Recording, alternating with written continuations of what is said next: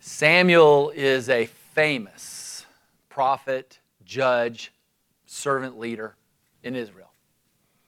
It tells us in chapter 3 that the whole nation knows who this guy is. These are good days. He may be one of the most underappreciated leaders in all of Israel's history. And for the most part, the Lord has caused him to be faithful.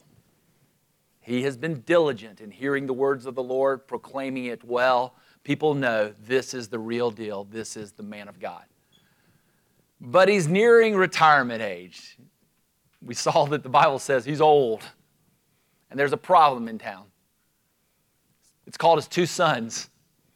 They're corrupt. So at this point, we now see the will of the elders.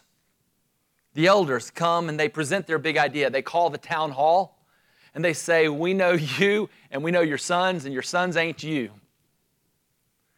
And they say, We've got this better idea. We're not going to trust God for our leadership. We want to we want to choose our own leaders, and we want a king like all the other nations have. At this point, they, they deliver this message to Samuel, the elders do, and he goes away and talks to God.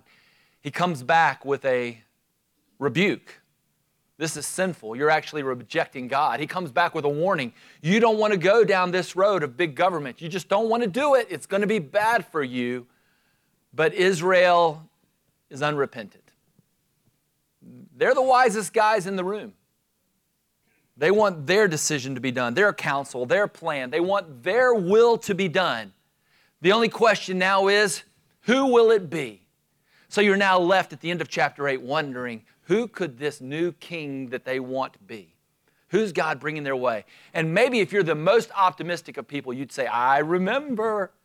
I remember that God, through Jacob, when he was dying, he gave his benedictions to his children. And he said, There's going to be a king. He's going to be a grand king. And he's coming from the tribe of Judah. Is that what we get? Nope. 1 Samuel chapter 9. There was a man of Benjamin. And immediately you need to start going, whoa, hey, this doesn't seem right. There's a man from Benjamin whose name was Kish, the son of Abiel, son of Zeror, son of Bechorath, son of Aphiah, a Benjamite, a, a man of wealth. He had a son whose name was Saul, a handsome young man. There was not a man among the people of Israel more handsome than he. From his shoulders upward, he was taller than any of the people. Now, the donkeys of Kish, Saul's father, were lost. So Kish said to his son, Take one of the young men with you and arise, go and look for the donkeys. And as he passed through the hill country of Ephraim, passed through the land of Shalishah, they did not find him. They passed through the land of Shaalim, but they were not there. Then they passed through the land of Benjamin, but did not find them. When they came to the land of Zuph, Saul said to his servant who was with him, Come on, let us go back, lest my father cease to care about the donkeys and become more anxious about us. But he, the servant, said to him, Behold, there is a man of God in this city, and he is a man who is held in honor. All that he says comes true. So now let us go there. Perhaps he can tell us the way we should go. Then Saul said to his servant, But if we go, what can we bring the man? For the bread in our sacks is gone. There's no present to bring the man of God. What do we have? The servant answered Saul again, Here, I have with me a quarter of a shekel of silver, and I will give it to the man of God to tell us our way. Formerly in Israel, when a man went to inquire of God, he would say things like, Come, let us go to the seer. For today's prophet was formerly called a seer. And Saul said to his servant, Well said, come, let us go. So they went up to the city where the man of God was. As they went up to the hill to the city, they met young women coming out to draw water and said to them, Is the seer here? They answered, He is. Behold, he is just ahead of you. Hurry, he has come just now to this city because the people have a sacrifice today on the high place. As soon as you enter the city, you will find him before he goes up to the high place to eat. For the people will not eat till he comes, since he must bless the sacrifice. Afterward, those who are invited will eat. Now go up, for you will meet him immediately. So they went up to the city. And as they were entering the city, they saw Samuel coming out toward them on his way up to the high place. Now, the day before Saul came, the Lord had revealed to Samuel, Tomorrow, about this time, I will send, you might want to underline those words, a man from the land of Benjamin and you shall anoint him to be prince over my people Israel. He shall save my people from the hand of the Philistines, for I have seen my people, because their cry has come to me. When Samuel saw Saul, the Lord told him, Here is the man of whom I spoke to you. He it is who shall restrain my people. Then Saul approached Samuel in the gate and said, Tell me, where is the house of the seer? Samuel answered Saul, I am the seer now listen to these weird words.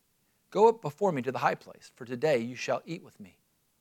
And in the morning I will let you go and will tell you all that is on your mind. As for your donkeys that are on your mind, that were lost three days ago, do not set your mind on them, for they have been found. And for whom is all that is desirable in Israel? Is it not for you and for all your father's house? Saul answered, Am I not a Benjamite from the least of the tribes of Israel? And is not my clan the humblest of the clans of the tribe of Benjamin? Why then have you spoken to me in this way? Then Samuel took Saul and his young man and brought them into the hall and gave them a place at the head of those who had been invited, who were about 30 persons. And Samuel said to the cook, Bring the portion I gave you, of which I said to you, put it aside. So the cook took up the leg and what was on it and set them before Saul. And Samuel said, See, what was kept is set before you. Eat, because it was kept for you until the hour appointed, that you might eat with the guests. So Saul ate with Samuel that day. And when they came down from the high place into the city, a bed was spread for Saul on the roof, and he lay down to sleep.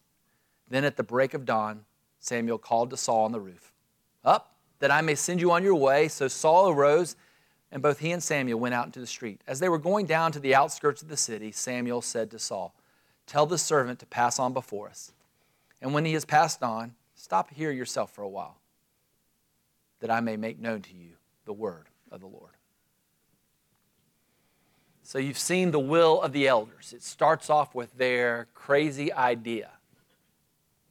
We now transition and we start talking about the will of Kish. Now, who is Kish? Kish is the father of Saul. So you're reading along in the text and you start saying, Who's our king?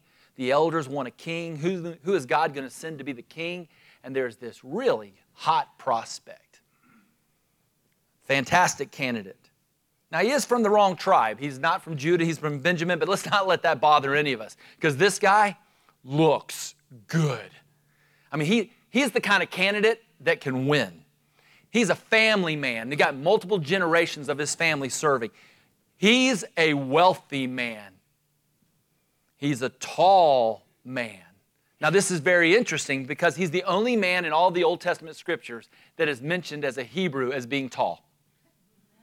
Every time you see someone being tall, it's always the enemies of Israel, those giants in the land, the Nephilim, something like that, Goliath. So now this is great. He may be from the wrong tribe, but he's, he's a family man, he's a wealthy man, and he's a tall man. We have our giant, we have our Goliath now. He's a handsome man. Not too bad on the eyes. I say he's a tan man because he's from the Middle East. So he's now tall, dark, and handsome. He's Mr. Israel. He's Prince Charming. He's on the cover of the 50 most beautiful people of the year. He, ladies, is the bachelor. His name means asked for. He's the one that everyone is asking for. Not to mention that he's from the wrong tribe. But this is the guy that has the external persona, the good looks, and the family and the wealth. He can make it happen. Let's put our trust in him. But he's got a problem. He and his family have lost their donkeys. At this point, we see the will of Kish. This is such an important thing that I'm going to send out my son. Son, go, choose a servant. Saul, you need to go. Find our donkeys, bring them back. Just showing you got the, the real free decisions. No one is being forced to choose anything. They're just choosing, we want a king. Kish is choosing, I don't want to lose my donkeys. You might even say the donkeys are choosing, we don't want to stay home. We just got these choices going on, these decisions. The will of people is real. At this point, we see the will of Saul. Saul says, I'm going to be the obedient son. I don't want to lose my inheritance. I don't want to lose my donkeys. So Saul then uses his will, his mind, and he selects the servant of his choosing. This is the guy that's going to go on the road trip with him.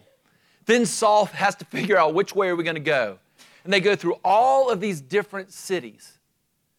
Saul is the one leading the way, and they finally make it to this city of Zuph.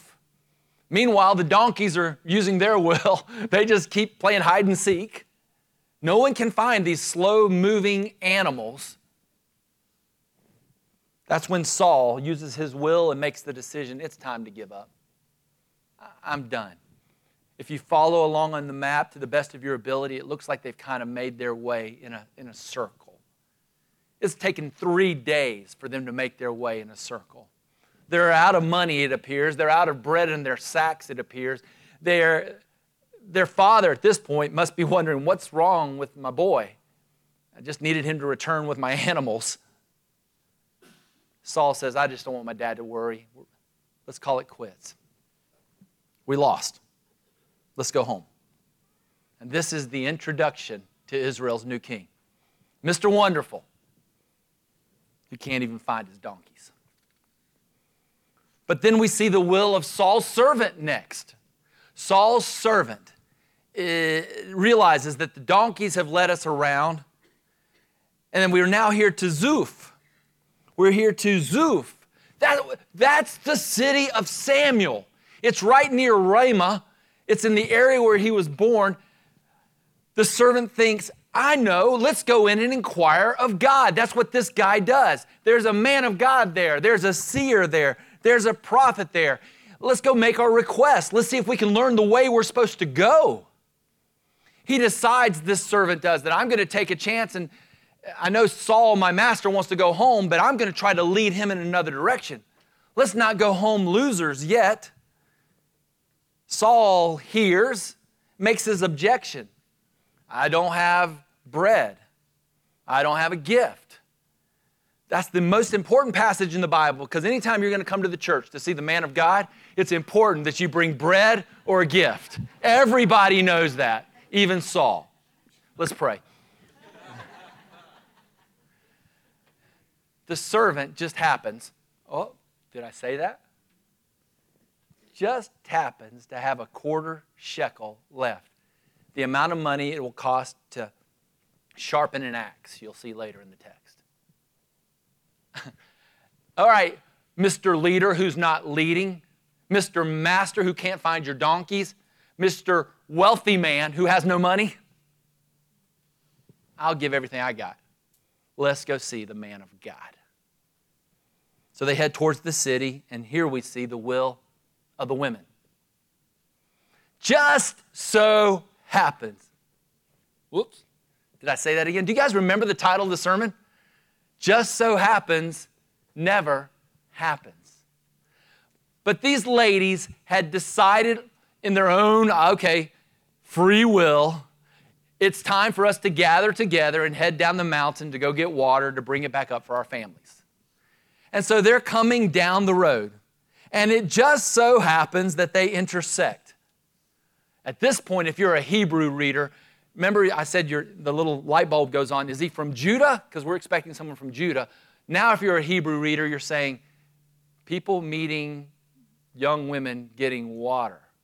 And you're going, uh oh, this could be interesting. What's getting ready to happen? This is where Abraham's servant met Rebekah at a well. This is where Jacob met Rachel, where Moses met Zipporah. Later on, this is going to be where Jesus meets the Samaritan woman. I'll tell you theologically, this is where Jesus meets you as he says, I am the water of life. You're thirsty? Come to me and I will give it to you. So the Hebrew readers now, something's getting ready to happen. The conversation begins, and Saul or the servant says, Do you know where we might be able to find the seer? Ha! It just so happens that you guys are lucky. I mean, what a coincidence. It just happens that he made it into town today. And it just so happens that he's right in front of you. I mean, he was just here, he's heading up the road. Hurry, you can go see him. This is very important that you hurry because there's some crazy worship feast thing going up on the mountain. And Samuel's got to get there because Samuel's got to offer the sacrifice. Samuel has got to bless the sacrifice. No one can start eating the sacrifice at the feast until Samuel gets there. If you'll go, look for the sacrificial place, look for the high place, look for the hall, you'll find Samuel.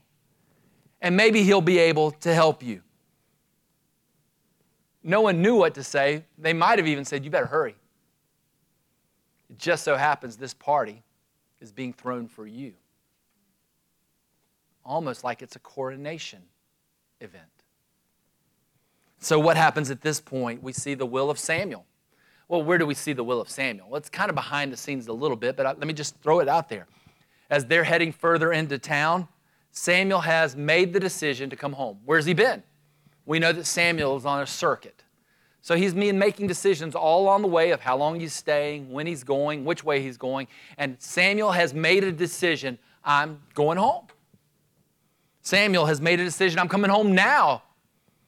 Samuel has made the decision I'm coming down the hill. And it just so happens that now Samuel intersects with Saul. Saul and his servant appear not to know who Samuel is because they run up to him saying, Hey, do you know where the holy man is? What's going on? All these decisions being made. Why is all this just happening? How's this working? Because of the will of God. This is very, very clear in the passage. You can't miss it. Previously, the day before, God had had a conversation with Samuel. God had revealed to Samuel that 24 hours from now, something special is happening. It's very interesting. Three times it says, My people. God has his people. God's, peoples are very, God's people are very foolish. They've been very rebellious. They're not repenting, they're replacing him. But still, he calls them my people three times. And God plans on doing something for his people. A man will come from Benjamin, Samuel. A man will come who will be prince. We're not going to call him king because I'm the king in Israel, but we'll call him the vice president, the vice regent, the prince underneath the king. This man is coming, and he will not only be king, he will not only be Lord, but he will be Savior. For he will save my people from the hand of the Philistines, just like Moses saved my people from the hand of the Egyptians. He will be king, a prince. He will be savior. He will be Lord. He will be the anointed one, the Messiah, small m. That's what Messiah means, anointed. I am sending him. Do you notice that? A man will come whom I will send. So now you put all of this together and you have all of these people and animals making real time decisions, not being forced like robots. It's not fatalistic environment at all. These people are all making decisions, and all of their decisions are exactly in line with what the Lord is doing behind the scenes as He says, I am sending this man. Samuel obeys. He obeyed the day before, it appears, or maybe earlier that morning, as he went and he set up the prime portion of meat, he gave it to the cook and said, Set this aside. I'll tell you what to do with it in a little bit. This is all in accordance with the Lord. Samuel's heading down the Lord, heading down the hill. It's 24 hours later. It's time for him to find the man from Benjamin whom the Lord is sending his way. And Samuel intercepts him and informs him, I'm the seer, I'm the guy you're looking for. then he doesn't even give him a chance, it doesn't appear to ask his question. So just to notice the weirdness of this. Saul's on a journey. Can I find the seer? The seer finds him. And before they even engage in a long conversation, the seer says, Hey, nice to meet you. I'm the man. I need you to keep walking. You're to go to the high place and you're going to eat a big meal there. You're going to stay the night. Not, no need to worry because I already know what's on your mind. I'm going to prove to you that I'm the seer. Those donkeys that you lost three days ago, they've been found. They're okay. You're going to spend the night. In the morning, you're going to get up, and I'm going to have some more information for you, which we're going to talk about next week. But this is what you need to know you and your family are about to have your socks blessed off. Saul's dumbfounded. Uh, I wasn't ready for all that. Saul asked questions Why me? What's going on here? But the rest of the story, as you saw, is the party happens. What happens at the party? Saul walks in. He and his servant are ushered to the honorable table. They are the, the, the, the guests of honor. There, Saul is presented the leg, the big piece of meat. I guess if you go to halls, they bring out the presentation for you sometimes, and there's that big tomahawk T bone. That would have been Saul's right there. And Saul's got to be just looking, wondering, how is this happening? He spends his night in the penthouse, up on the roof at the highest level of the house. He begins his day as the biggest loser. He ends his day as the little m Messiah. What just happened? What's the answer? Nothing just happened. This is the will of God. He is the one who is sovereign over the decision of donkeys. Unfortunate irritations like losing them, financial loss like losing your wealth, the decision of Kish, the decision of Saul, the wild goose chases, the decision of his servant, of Saul, of Samuel, and the women. This is God who says, I will send at exactly the right time the man I want to save my people. It's all working out regardless of good decisions and bad decisions, evil men, wicked men, and non men, women. It's all in God's hands as He is working this out. Just happens, never happens, because God is working behind the scenes. So, now what can we learn from this text? I have four questions for you, and we're done. What can we learn from Saul? Well, let's not focus too much on that yet. We're going to be focused on him quite a bit. We are like Saul. We are foolish performers. We can start off trying to be obedient, trying to be responsible, trying to keep the law or the will of our Father. We can look good on the outside and we can enjoy God's wealth. But ultimately, what are we found? we are found to be bumbling people, way more good looking on the outside than we are on the inside, promising that which we cannot perform, unable to do the will of our Father. We are like Saul. That's a small illustration. We can get there in a second. Second question What can we learn from Israel's elders? Another secondary application, but let's just go ahead and go there real quick. We are foolish worshipers. We're like the Israelites. We're troubled by our own sin. We're troubled by the sin of the people within our nation, troubled by the sin of those outside our nation, disenchanted with what God is allowing to happen. And so, what do we do? We get all excited. We get all excited to follow an individual like Saul. We get all excited to, to, to look for our earthly Messiah who's going to save us from our enemies. And we will worship that person, laud them, sacrifice them we will put our faith in a pathetic Messiah while discounting the one true God. So there's a second one. You can run with that all you want. What can we learn about God from this passage? Now let's slow down for a second. God plans everything. He oversees absolutely everything the Bible teaches. The big things like the rise and fall of nations, the little things like the little sparrow or the hairs that keep falling out of my head. He leaves nothing to chance. In the language of our Westminster Confession, he upholds, directs, disposes, and governs all actions and things. God is a planner. He is one that, that plans when? From eternity past, it says. He plans before things happen. He plans independently.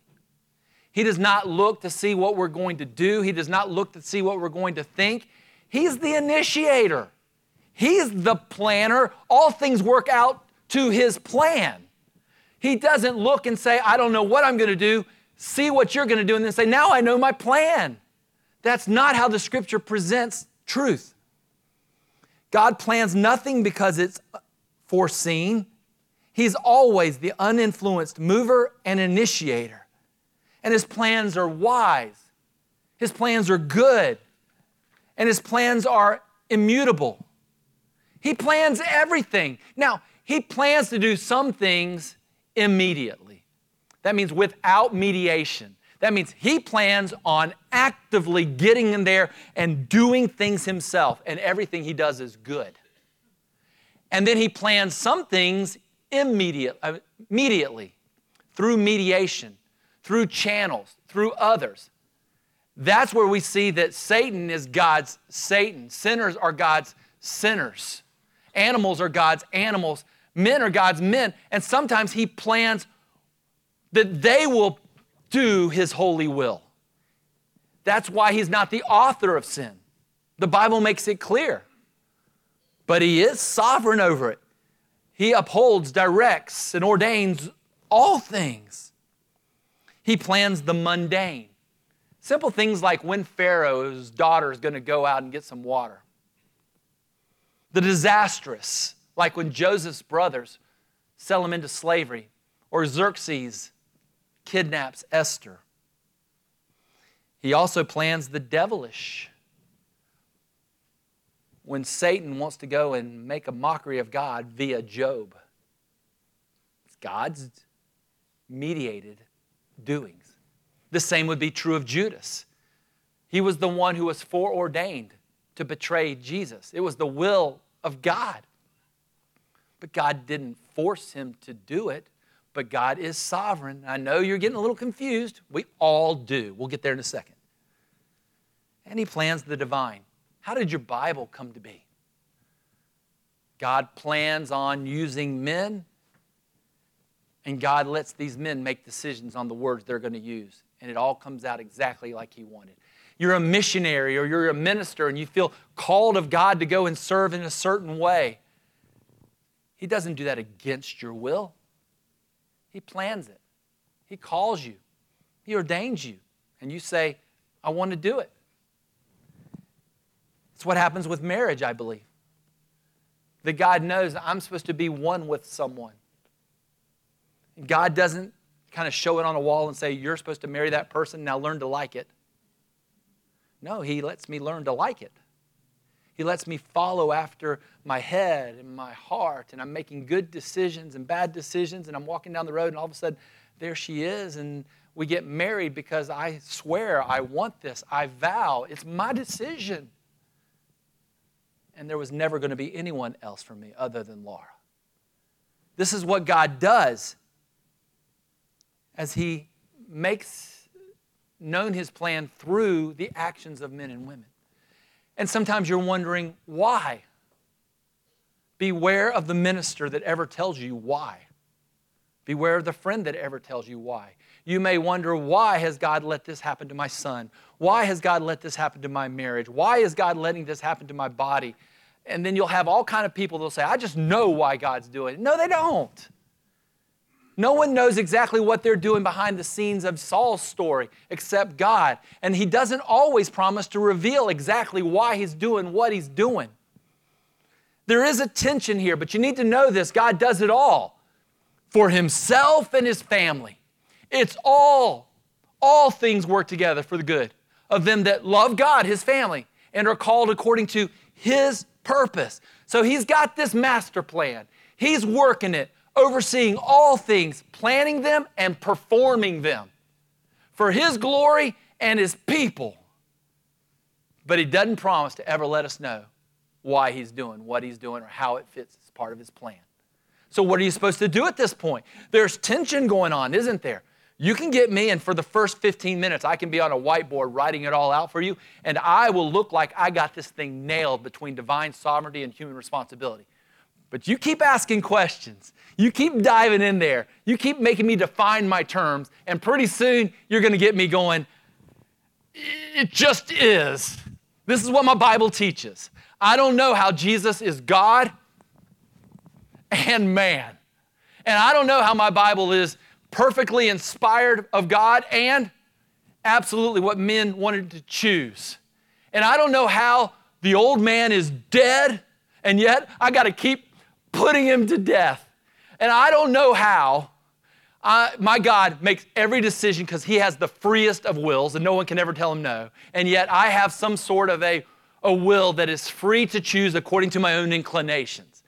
Pretty soon you're going to get me to say, I don't quite get it. I'm just going to what? Accept it and be humble.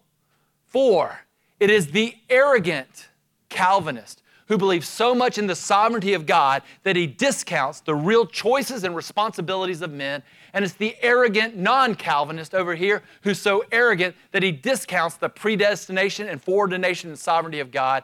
The right position is one of tension. I, I, I don't know how all this works. This is what my Bible, which is God's Word, appears to present. Here I stand, unless I'm convinced by Scripture to come to some other conclusion. I'm resting here. This is good theology. God plans everything, which means just happens, never just happens. What else can we learn about God? God plans Jesus' reign.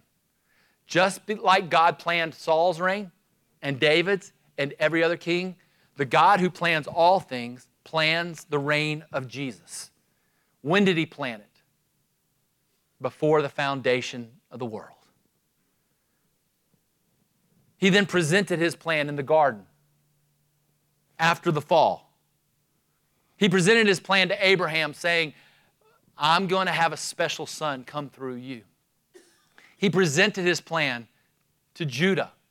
He's going to come through the tribe of Judah. He's going to be a king. He's going to be fantastic.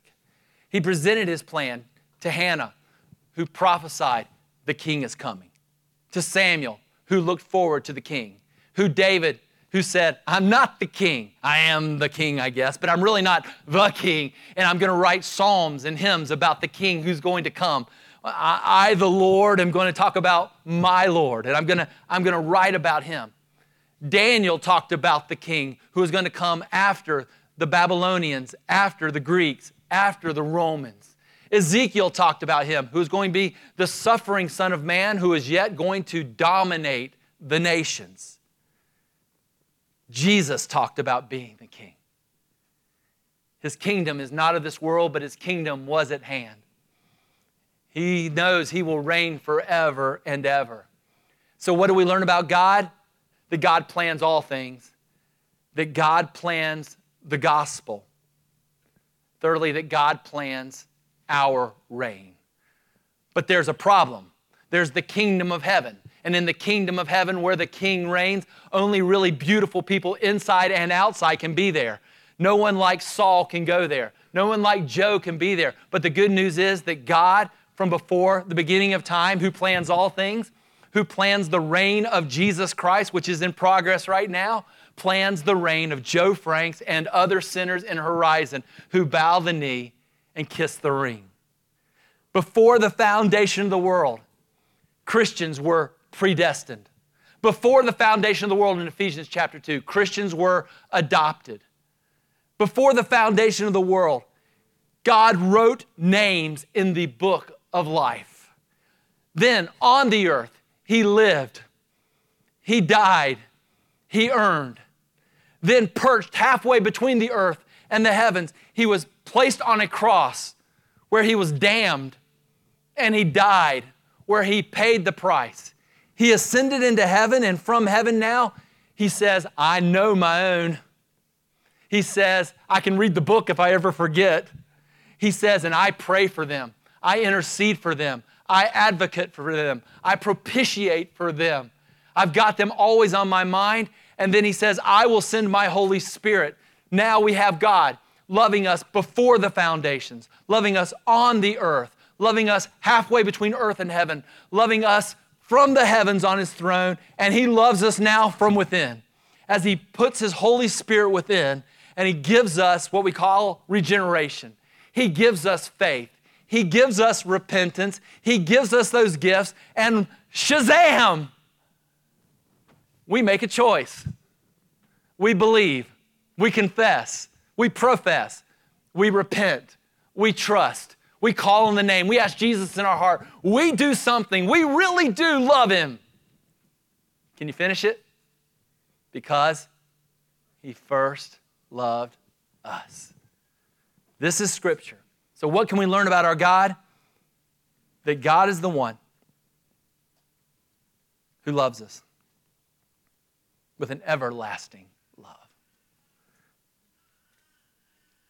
Who here has been chosen by God? Raise your hand. Let's, let's get all charismatic again. Okay. That was, that was pretty Presbyterian. Who here has been chosen by God? Put it down. You don't need to raise your hand on this one, but you can if you want to. Who here wants to choose God? You can. You can. Not because you have the natural ability, but He lets you do what you want to do. So if you find yourself right now saying, I want to choose Jesus, if you find yourself wanting to sing, I have decided to follow Jesus, no turning back. If you find yourself saying, I don't want to go to hell, I want to enjoy eternity with Him, make the choice. Love Him because He's loving you. And so that's how we present the gospel to everyone. We may not tell them all this stuff up front, it's kind of overwhelming, but we just look at anyone and say, Whosoever will, whosoever wants it, whosoever desires it, you can be saved. So forget some of the other stuff. We'll get to that later. For now, if you're not a believer, call upon Jesus Christ and be saved. And what will come your way? I told you, He has planned your reign. And so here you are. Imagine you're the prodigal son and He's in heaven. Now just picture that. You're on earth, you're eating pig slop, you've made a mess of life, you're a Saul, but all of a sudden your eyes are open, you're coming to your senses, and you're making the choice I want to go home. What kind of reception are you going to get? You're going to start running home, and what you're going to see is the running father coming towards you in prodigal son language. You're going to feel his embrace around you. You're going to hear his declaration You're not my servant, you are my son you're going to hear the pronouncement go get the sandals, go get the robe, go get the ring, go get the trophies, go get the crown, and put it on his head.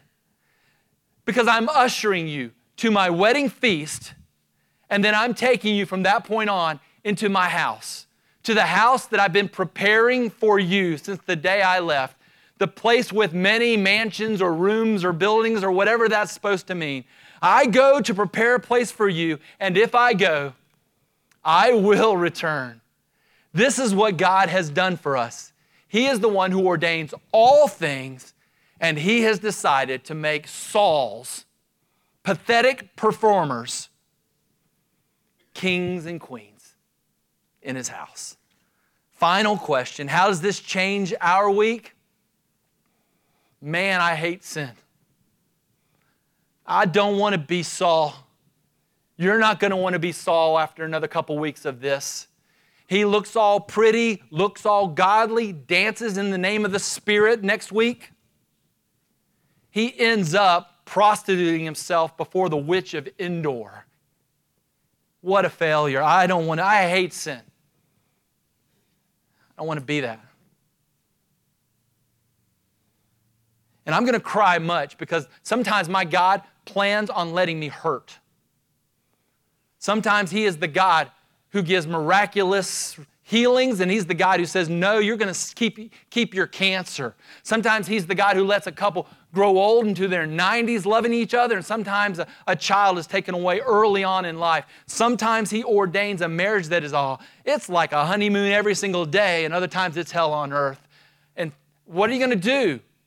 God has ordained this. He gives and He takes away. And so I'm going to cry. So I'm going to hate sin and I'm going to cry, and I think you can too. And I'm going to ask lots of questions to God because I have a whole Bible, a book called Psalms that lets me do that, even helps me do that. But this is what I'm going to do for at least this week. I'm going to say goodbye to spiritual anxiety. All my sin that I have committed, am committing and will commit is somehow my decision, my bad, my wrong, and yet God is more sovereign than any bad decision I'll ever make. And anything that I have ever done, my next right move is repentance, and I'm not consigned to a life of hopeless uh, basement living.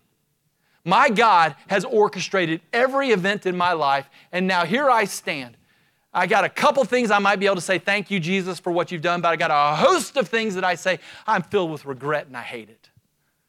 But I am not going to allow my sin to cause me to be hopeless.